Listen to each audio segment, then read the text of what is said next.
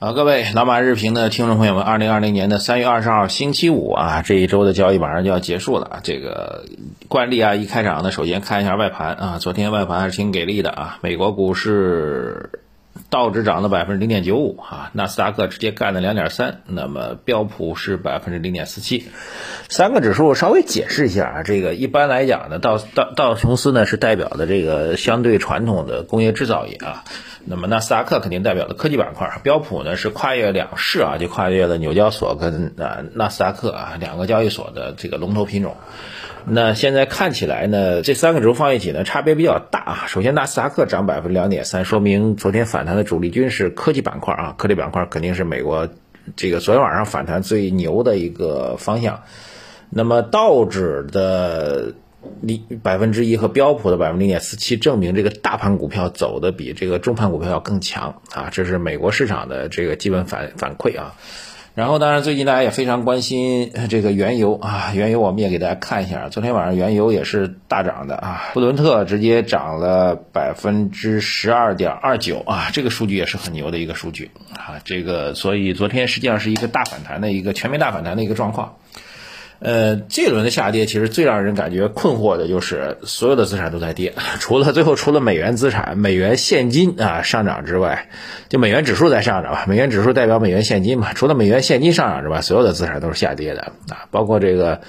昨天跟他讨论这桥水这事儿啊，桥水这个所有的资产通通下跌啊，全天候策略都没了对冲机制啊，这是市场极度恐慌的一个表现。啊，极度恐慌呢，就像是压弹簧一样啊，一下子把压弹簧压到了底啊，那么一旦确认底部之后，快速的反弹也是比较有机会的，好吧？那美国反弹，其实美国用的招确实很猛啊，我们把美国最近用的招给您稍微梳理一下啊，这个几个措施。第一个措施呢是直接把这个利率基准利率降到零啊，然后存款准备金率降到零，这是两个绝猛的招儿。第二个呢是当下已经推出了七千亿的量化宽松了啊，然后又加了所谓一点五亿的美元的救市的资金。昨天呢又推出来一个新的政策，说要发行五十年期和二十五年期的国债，是一点三万亿啊，来刺来刺激融资啊。所以美国呢现在是贷款利率零啊，七千亿的量化宽松啊，一点五亿的货币资金发行，还有一点三万亿的这个国债计划要发行，还有昨天那个又细化了，就给美美给美国老百姓发钱的计划又细化了。现在的说法是成年人每人一千美金，小朋友也有啊，小朋友应该是指十八岁以下吧。那么小朋友是每人五百美金，他这数也定了，所以美国这个这个货币政策的招真的是连环拳啊，直拳、勾拳、摆拳加一起拼命往外打啊！当然，另外的招呢，还就是针对疫情的招啊，这个针对疫情的招，我正好昨天跟医疗行业的朋友在聊，说这个中国国内啊做呼吸机的企业现在是已经疯掉了，就完全没货啊，不仅没货。压力巨大无比，还因为各种渠道来问他们订货啊，这个订货的当然包括原来的传统的合作伙伴啊，这个本来就有的，比如美国、欧洲的这个原来就合作的医疗企业，也包括我们呃我们一些政府机构啊，这个提出来一些要求，比如跟我们比较友好的国家还能不能多支援一些等等等等，类似于这样的问题吧。那现在据说他们在总部啊，这个连办公室的、连人事部门的人都冲到一线去给呼吸机去拧螺丝了哈。当然这是一个形象的比喻吧。他说现在最快的货已经可能要交货，得到五六月份、七八月份了，全部卖光啊。所以这个全世界这个并不是说别的国家没动起来，他讲到的客户包括美国、西班牙、意大利啊，就是这几个看起来疫情比较严重的国家。呃，通过各种渠道来中国去采购呼吸机啊，这家公司也是一家上市公司啊。这个，呃，你猜是谁啊？如果各位有兴趣的话，我们在下午的节目当中给您揭晓，好吧？有兴趣的话留言哈。这家公司是医药板块的大龙头，医药器械当中大龙头啊。那最近股价有所调整，那透过这个信息，似乎可以看起来他们一二季度的业绩都会很牛很牛啊，货完全供不应求，好吧？这是第一个啊，就是海外市场的力量之猛。还是那句话，我们认为这个以美国为代表，欧洲其实也一样啊。欧洲央行包括日本央行，各种各样都是几万亿，我数字我都记不清楚，反正都几万亿、几万亿的往外砸吧。啊，当然也有人说这个疫情的问题，你就得从疫情角度去解决解决，金融问题不重要，其实很重要啊。这个疫情最大的冲击，其实疫情是有它的疾病发生、上升、控制的这样个节奏的。那么真正产生影响的是这个经济运行方面的一些问题，好吧？经济方面能够稳住的话，后面所有的动力都会比较全。换句话说，如果这个经济体有钱、有能力、有动力啊，应对任何问题，其实都会相对来说，最终的结果都会比预期的要好。好吧，我觉得这问题还是很重要的一个点啊，这是第一大块啊，就是美国股市终于，我们觉得这次是真的是慢慢的开始接近市场来确认的那个底部了啊，不敢不敢讲那个具体的底部这个点啊，但是我认为这个各方面的政策在发酵啊，这个开始慢慢接近那个底部，最起码最恐慌的时期已经开始慢慢的过去了，这是很重要的一个点啊，对 A 股来说当然是构成一个外围环境的一个重大的利好了。第二个事情啊，这个我看有权威媒体在报道说，这个这几天有大资金在抄底，谁呢？说有上百亿的上百亿的保险资金在抄底，但从盘面当中呢，好像不太明显啊。这两天其实 A 股的这个震荡弱势还是挺 挺明显的，说三天有超过百亿的保险资金已经抄底入市了。这问题我觉得挺有意思啊，这是我们今天讲的第二个大的问题。那么百亿资金入市，他们究竟买的谁呢？因为从昨天来讲，这个前从一五年开始涨的这批大蓝筹啊，格力、这个茅台、平安，我的天呐，跌的都是已经是找不着边了啊！这个茅台算强的，也跌破一千块了，最低到了九百六。平安跟格力都已经跌的都找不着找不着妈了，我看是这样一种状况。那当然，他们的下跌呢，几方面原因客观存在啊。第一个呢。这轮呃，这个就就这几个股票吧，平安、格力、茅台。那么他们这轮下跌实际上是从一五年开始的上涨啊，一直涨到去年的一个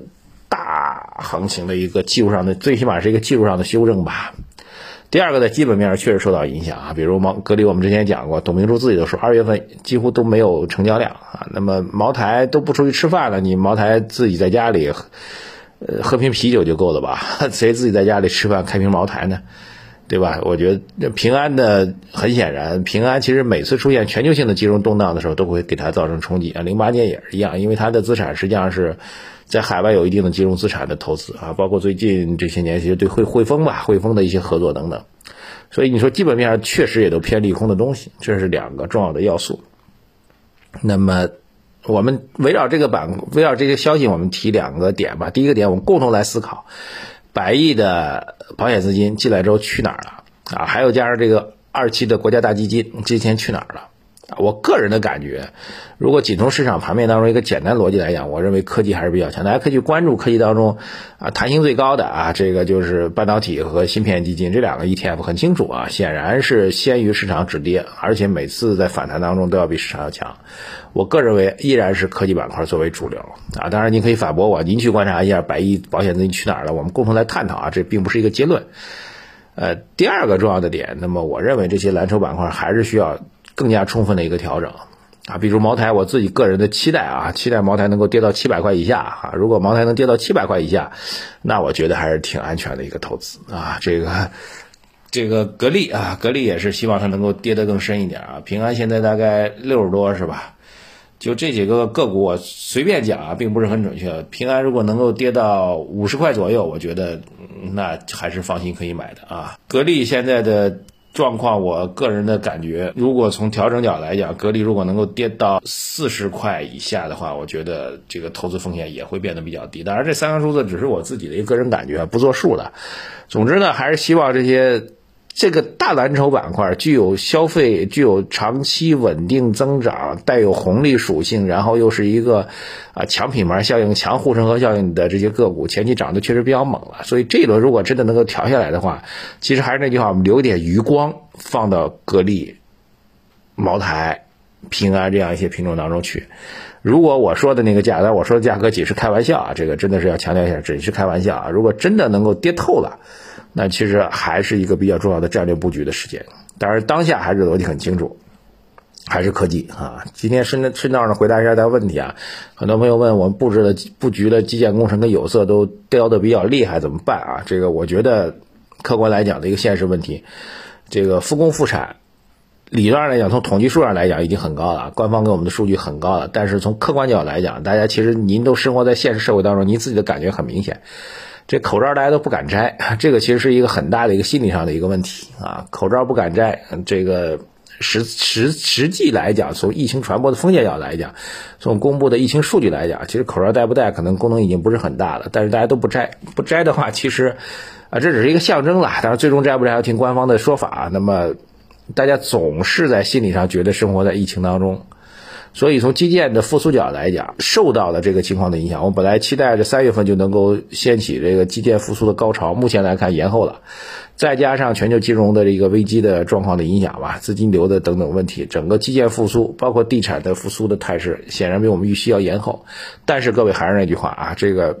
很明确的告诉大家，这个只会延后，不会迟到，而且后面的反弹力度会非常非常巨大啊！我当然我指的是基本面啊，基建这方面，基建这方面的反弹力度会非常大，地产也一样。今年不排除这个各地方政府，